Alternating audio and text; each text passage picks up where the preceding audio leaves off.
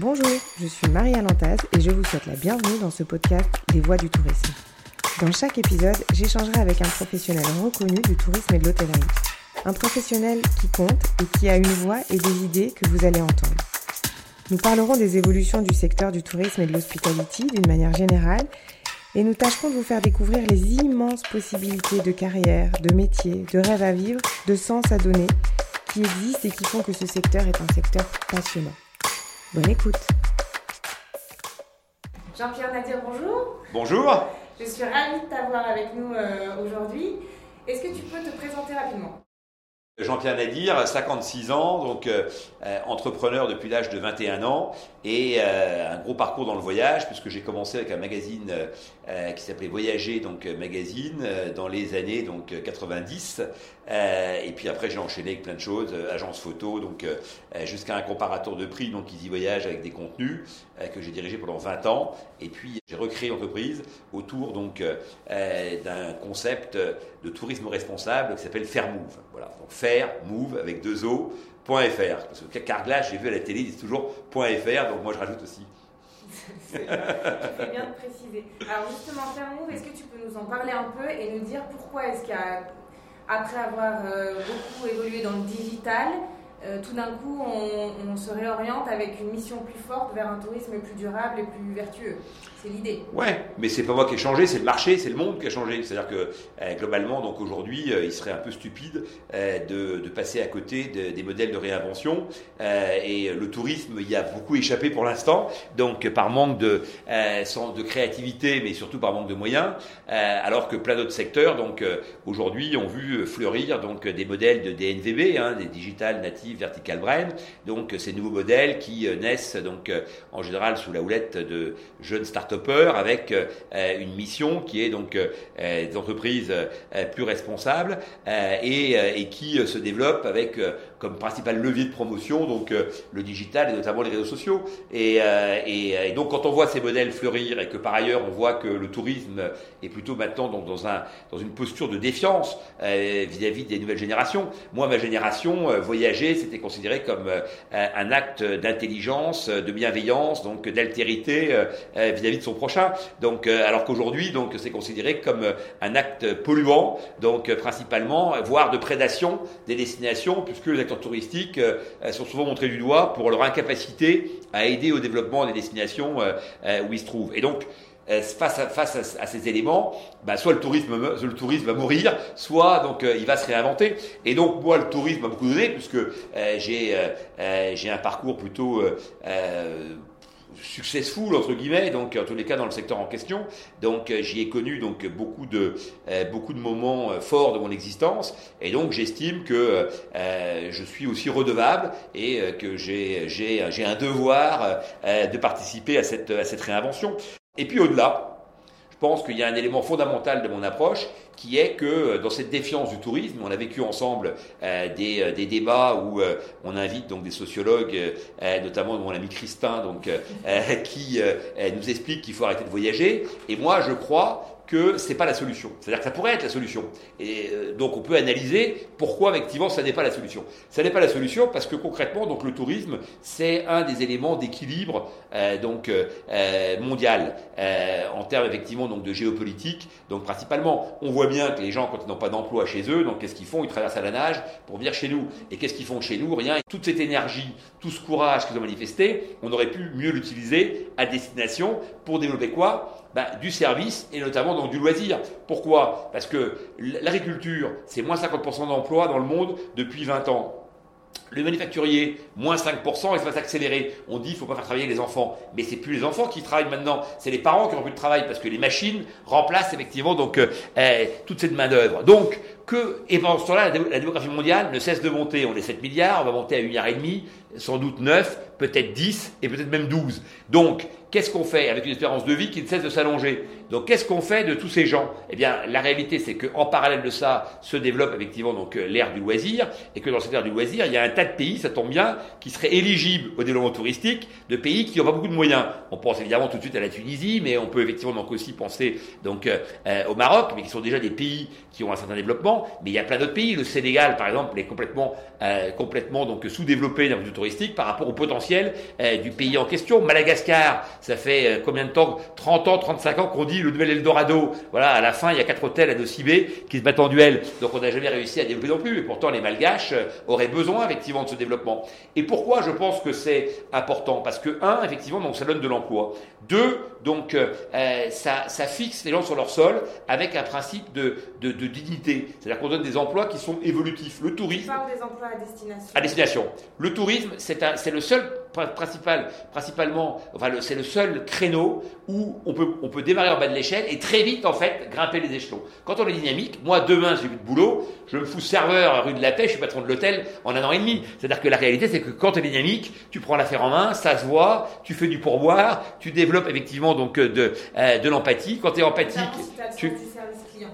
Voilà, sens du service client le, sens de l'encadrement de tes camarades, tu peux anticiper, tu peux nourrir ta réflexion marketing, puisqu'en fait au contact des clients, c'est comme ça que viennent des idées, et donc tu peux vous proposer des, euh, des évolutions. Voilà, et donc je pense que dans une logique aujourd'hui où on a un problème de formation des populations au niveau mondial, où on a un problème encore une fois donc d'emploi, de rémunération donc euh, et de développement individuel, eh bien le tourisme peut être effectivement une réponse. D'autant plus que le tourisme est au cœur de tous les grands enjeux de demain. Il est au cœur de l'éco-bâti, il est au cœur des énergies, il est au cœur du transport aérien, il est au cœur des, politiques zéro plastique, il est au cœur du traitement des eaux, il est au cœur de la biodiversité, parce que ces hôtels à destination peuvent réintroduire des plantes endémiques et euh, recréer des chaînes. Il est au cœur des circuits courts, parce que quand effectivement on a un hôtel donc à destination et qu'il n'y a pas d'orange euh, dans le coin où on est, on a plutôt intérêt à replanter des groseilles et à faire du jus de groseille donc euh, sur les buffets et à arrêter les produits qui font 3000 km donc euh, d'importation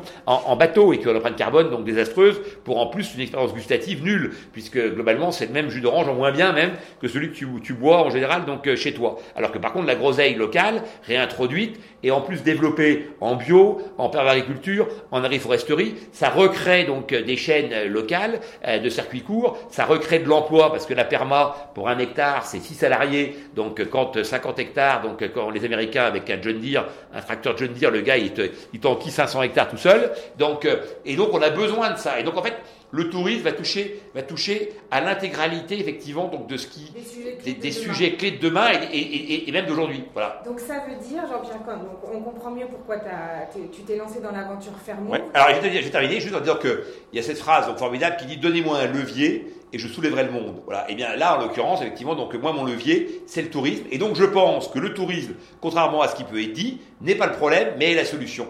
À condition d'être dans une logique de tourisme, donc évidemment, donc qui d'impact effectivement positif, qui cherche des impacts positifs, vertueux et qui intègre tous les paramètres et qui a bien comme perspective donc d'arriver donc euh, à euh, au zéro carbone donc euh, à partir de, de, de 2050 qui est donc la perspective donnée par le GIEC. Et de dire que du coup, tu consommes le voyage différemment, effectivement, et que cette fois-ci, tu vas avoir un impact positif à la fois sur l'environnement, la destination sur laquelle tu vas. Donc évidemment, tu vas pas la détruire, mais tu vas même essayer de... Euh, Au contraire, de, de, faire en sorte que ton passage la sublime. Voilà. et que tu participes, tu participes en fait au développement, a à l'épanouissement donc et des populations et des, et des, et des, et de la biodiversité locale, et tu donc plus dans une, dans une logique de destruction. Et tu comprends bien que chacun de tes pas en fait a des conséquences. Et donc tu mesures bien les conséquences en question et tu essayes de faire en sorte que ce soit plutôt un bénéfice pour la destination, plutôt effectivement qu'un problème. Et ça c'est vraiment ce que les jeunes générations donc euh, appellent de leur vœu, puisque on parle d'un tourisme d'immersion,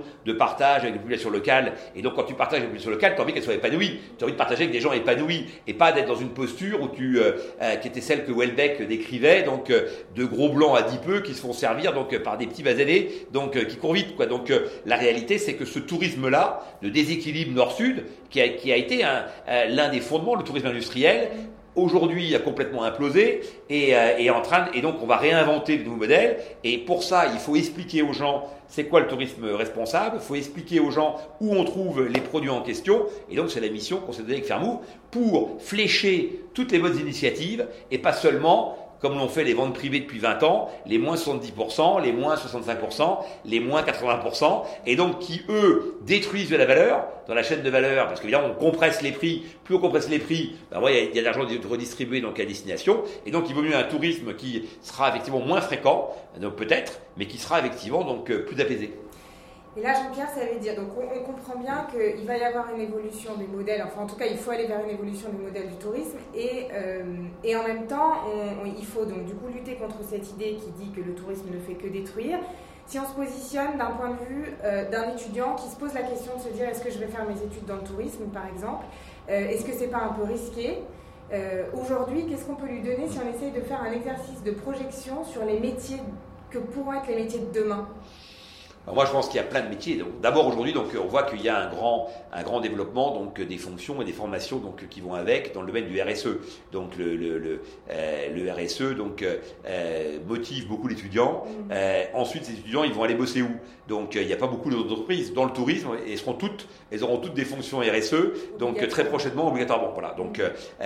et un RSE qui n'est pas un RSE subi, un RSE qui sera un RSE prospectif. C'est-à-dire qu'il faut effectivement donc inventer tous les codes, puisque on part de zéro quasiment, donc tout est à inventer, c'est ça qui est formidable. Donc je pense qu'aujourd'hui, le tourisme peut être un observatoire absolument formidable pour effectivement donc toutes ces réinventions. Prenons un cas concret, le domaine de l'aérien, qui est celui donc qui est le plus euh, euh, mis en exergue comme posant euh, des problèmes, puisqu'aujourd'hui on sait que l'empreinte carbone de l'aérien en 2019, puisque évidemment pendant le Covid c'est autre chose, mais en tous les cas donc post-Covid, pré-Covid pardon, on était à 2,8% d'empreinte carbone.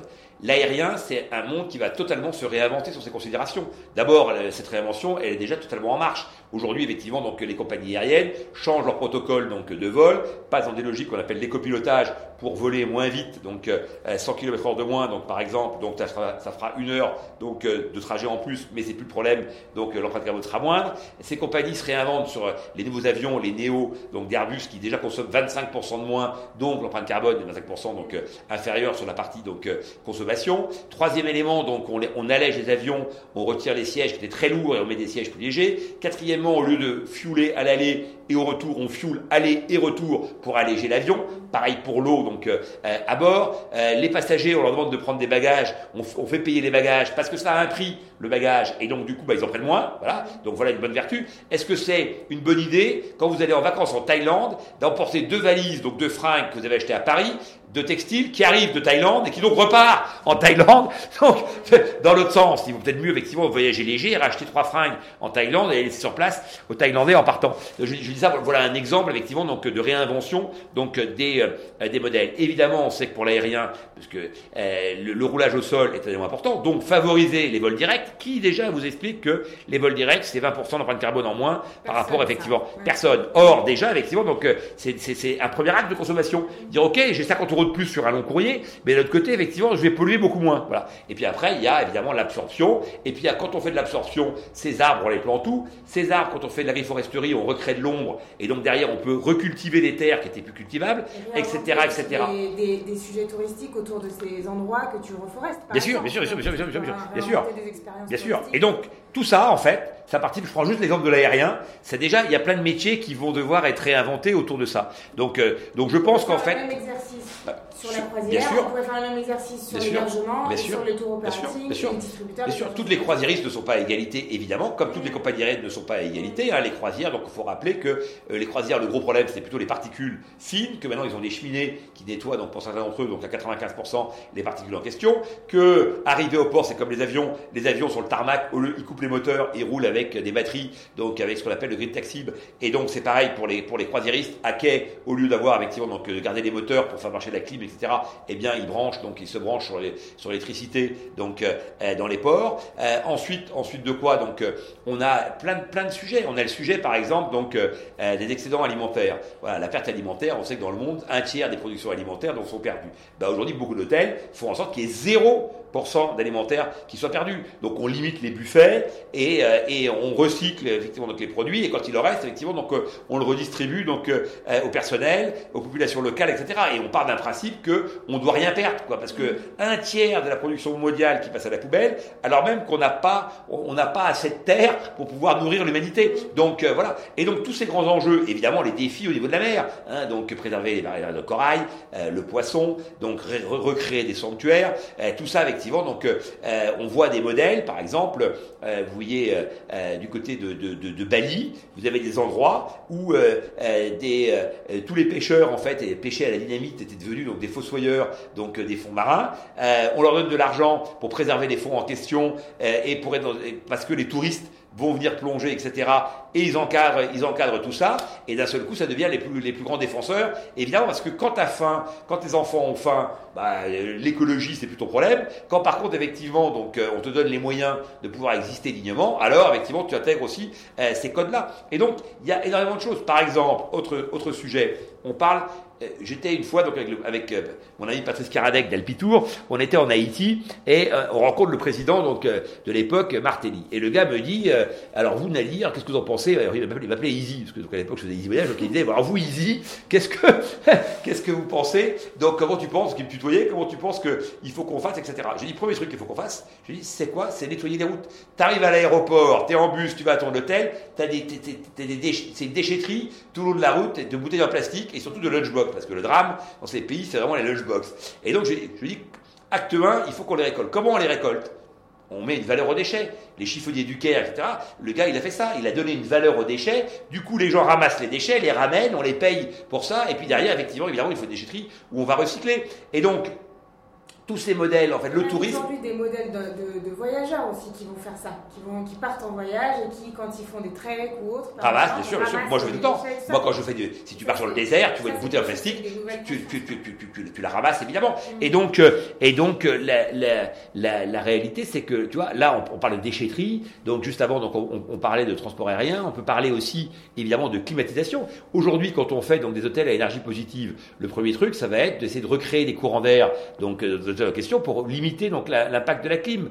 Il y a des hôtels maintenant qui vont facturer la consommation d'eau. Avec ta chambre, tu auras le droit donc à un nombre de litres. Hein, euh, et, euh, et ben, si tu dépasses le nombre en question, ben, très bien, tu payes, tu payes en plus. Et en fait, on est en train de conscientiser donc euh, l'humanité, à la fois ceux qui y travaillent, mais aussi effectivement donc ceux qui vont consommer les produits en question. Parce que quand tu es en voyage, en plus, ce qui est génial, c'est que tu es tu es beaucoup plus ouvert. Tu as, un état d'esprit qui est euh, euh, mûr pour euh, enregistrer de nouvelles expériences. Et quand tu reviens chez toi, tu vas peut-être en ramener quelque chose et prolonger ce que tu auras vécu effectivement dans les pays donc à destination. Voilà. Et donc, je pense que être dans le tourisme, choisir le tourisme aujourd'hui comme formation, choisir le tourisme aujourd'hui comme secteur donc d'évolution personnelle, c'est plutôt un bon choix parce que je pense qu'il y a plein de secteurs qui sont plutôt effectivement donc en baisse et que le tourisme lui donc euh, va mécaniquement donc euh, euh, se, se, se, développer chaque année, puisqu'on sait que en dehors des périodes de Covid, donc le tourisme c'est mondial,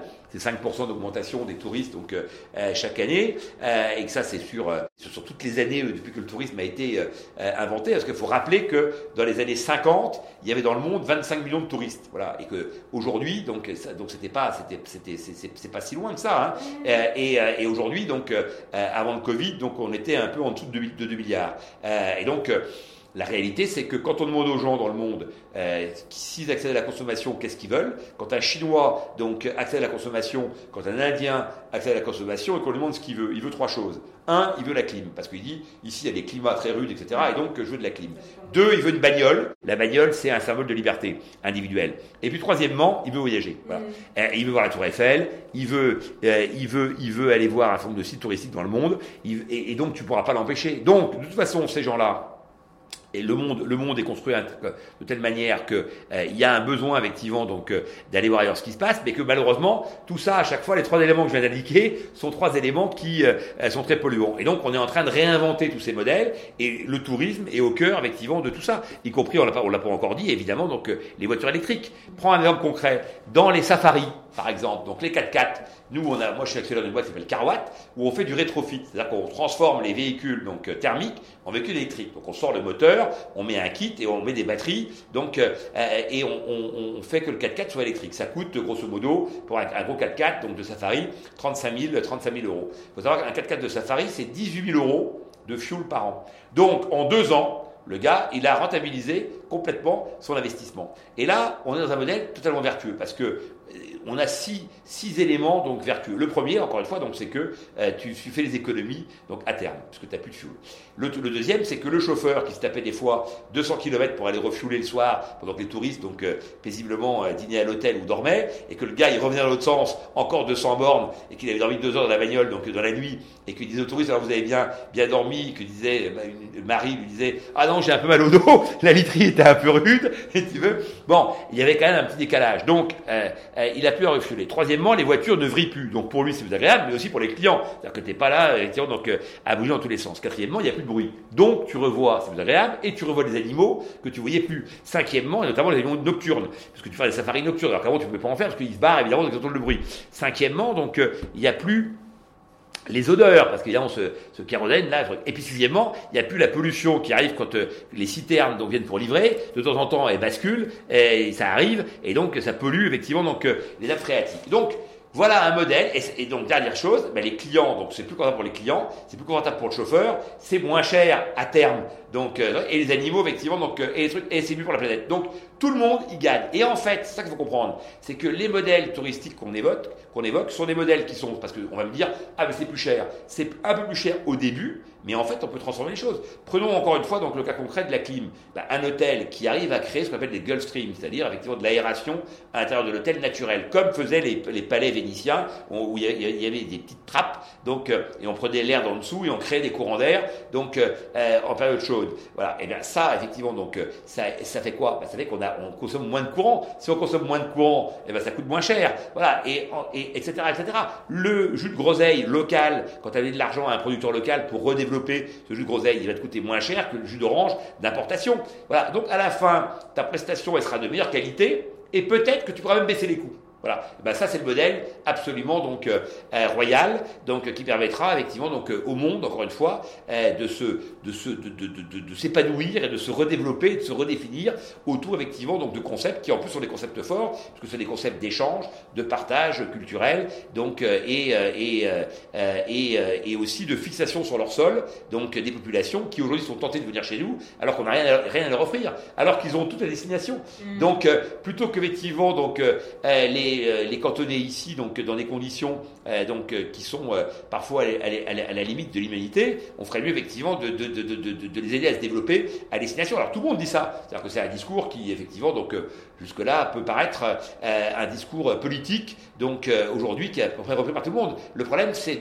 d'en faire un modèle vertueux, parce que si c'est juste de la donation, si tu veux, ça marche 5 minutes. Mais si c'est effectivement donc la création d'un modèle qui va devenir plus vertueux que les modèles actuels, alors effectivement donc euh, tout le monde s'en empare. Et si tout le monde s'en empare, alors il y a une dynamique collective qui se crée. Voilà, et ça en fait qu'il faut réussir donc à mettre en œuvre.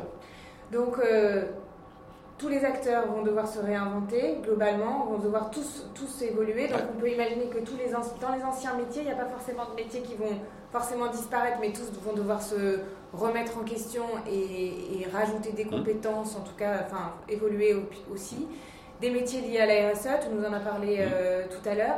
J'ai envie de te poser, euh, un peu peut-être pour terminer, mais la question de l'entrepreneuriat, parce que est-ce qu'il y a des modèles à inventer, des nouveaux modèles à inventer? Est-ce qu'il va y avoir, selon toi, plus d'entrepreneurs? Est-ce que c'est un secteur qui manque d'entrepreneurs? Euh, Quelle est ta vision là-dessus? Bah, c'est un secteur qui, n'a jamais manqué d'entrepreneurs, mais qui a toujours manqué de capitaux. C'est-à-dire que grosso modo, donc, euh, les, structures euh, euh touristiques françaises ont toujours été des structures donc, qui étaient un peu brinque-ballantes sur le plan financier, y compris les plus grosses d'entre elles. Donc, Nouvelle Frontière n'avait pas d'actionnaire financier fort en dehors de ses fondateurs et donc a été racheté par, par TEI. Donc, nos amis donc, de Pierre et Vacances, donc Brémont, ça a toujours été un, un modèle un peu compliqué donc, à maintenir. Donc, voilà voilà, donc les gros acteurs, euh, le Club Med, donc ça a toujours été aussi un peu tangent. Donc euh, euh, voilà, c'est les, industriels en fait, effectivement, donc français, ont toujours été de taille moyenne parce qu'ils n'avaient pas les moyens de, se développer. Il se trouve que ce qui a beaucoup changé en France et dans beaucoup d'endroits, donc c'est la capacité à trouver du financement. Il y a beaucoup d'argent aujourd'hui et donc il y a beaucoup de, leviers. Donc on voit beaucoup de modèles qui fleurissent et qui réussissent donc à lever des dizaines de millions, on va dire, pour pouvoir donc euh, assurer leur, développement. On l'a bien vu depuis 20 ans, c'est-à-dire que le développement, l'avènement du e-tourisme en France a produit des modèles comme euh, Opodo, Go Voyage, donc tout Digeo, a produit Last Minute, a produit donc et tous ces gens-là ont levé de l'argent et sont sur des modèles beaucoup plus capitalisés que les boîtes que les boîtes précédentes. Les nouvelles boîtes qui arrivent, c'est pareil, c'est-à-dire que des gens comme Perfectstay ont levé plus de fric donc euh, en l'espace de 3 ans ou Mr Fly que n'avait levé donc Go Voyage par exemple donc euh, à l'époque de ses fondateurs. Et donc on voit que quand il y a des bonnes idées, quand il y a des, quand il y a des, euh, des, euh, euh, des, des, des, disruptions ou potentiellement des disruptions, eh bien, effectivement, donc on trouve les moyens de son financement et donc les moyens de son ambition. Et donc ça, c'est important parce qu'on et on le trouve à tous les stades. C'est-à-dire que on trouve aujourd'hui donc des financements, voilà, pour, au débarrage pour t'aider. On trouve du CID, on trouve quand même toutes les chambres de commerce, toutes les, toutes, beaucoup de, beaucoup de petits fonds régionaux, etc. Donc qui aident les entrepreneurs locaux. Et donc de structures d'incubation aussi, d'accélération. Bien sûr, donc bien sûr, et dans tous les secteurs, c'est-à-dire tourisme, agriculture, etc. Mm. Donc avec Niel qui euh, maintenant de, euh, invente un modèle de formation donc euh, de, de, de, ferme de demain, puisque on est au cœur évidemment aussi des, de nos sujets. Hein. La nutrition, ça fait partie donc des sujets auxquels on touche, et donc finalement je pense que quand tu es dans le tourisme, tu euh, as une vision de l'humanité, donc forcément, et du monde, et, donc des modèles, des, des, des, modèles euh, qui te permettent aussi de nourrir ta réflexion et donc euh, de, de, de, proposer des, des, belles choses. C'est-à-dire que euh, pour pouvoir effectivement, donc le, le, meilleur des marketing, en fait, c'est de capter donc les manques